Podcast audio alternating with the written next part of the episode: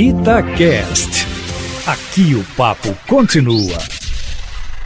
Convocados para prestar depoimentos na CPI que apura possíveis desvios de recursos e a suposta omissão do governo federal no combate à pandemia, há mesmo a possibilidade de os governadores recorrerem ao Supremo Tribunal Federal para que os desobriguem a esse oitível Eustáquio, já que, por lei, eles devem responder a essas questões no âmbito de suas assembleias legislativas, assim como os prefeitos às câmaras municipais, mas o STF, que concedeu esse direito a alguns ministros e até a secretária Mayra Pinheiro, do Ministério da Saúde, pode ter entender o contrário e fazê-los comparecer à CPI, desde que esse comparecimento ajude a esclarecer o que a CPI procura, isto é, porque a pandemia já matou mais de 450 mil pessoas aqui no Brasil e está sob a ameaça agora de uma terceira onda que poderá cefar mais vidas se a população também não ajudar, evitando aglomerações, usando máscaras e lavando as mãos com água e sabão constantemente, pelo menos. Mas, por isso mesmo,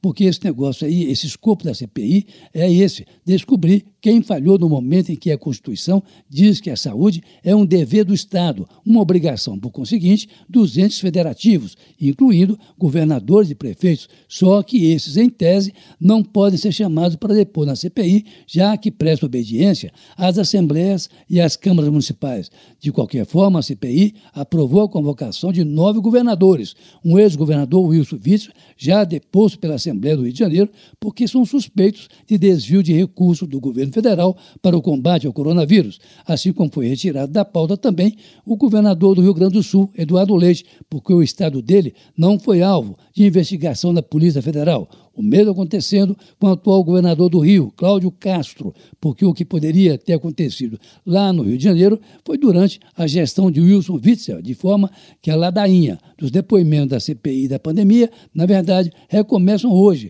com a oitiva de Dimas Covas, presidente do Instituto Butantan, que vai mostrar à comissão que o governo federal não deixou que o Estado de São Paulo comprasse as vacinas quando oferecidas ao país no ano passado. Esse aí é um ponto que está sendo esmiuçado pela CPI, porque, de acordo com o relator Renan Calheiros, muitas vidas poderiam ter sido salvas se o Brasil tivesse acudido a tempo e a hora, quando a pandemia chegou ao país em março do ano passado, Aline e Eustáquio. Daí a reconvocação do ex-ministro Eduardo Pazuello e do atual Marcelo Quiroga. Mas a expectativa dessa semana é, sem dúvida, se os governadores vão recorrer ao Supremo Tribunal Federal para impedir que eles tenham que depor nessa CPI, que tem tomado conta do cenário político do país, mesmo com o vice-presidente Hamilton Mourão tendo dado ontem, olha só, um puxão de orelhas no ministro do Meio Ambiente, Ricardo Salles, que não compareceu nem mandou representante à reunião sobre o desmatamento da Amazônia. Para Mourão, pela sua formação militar,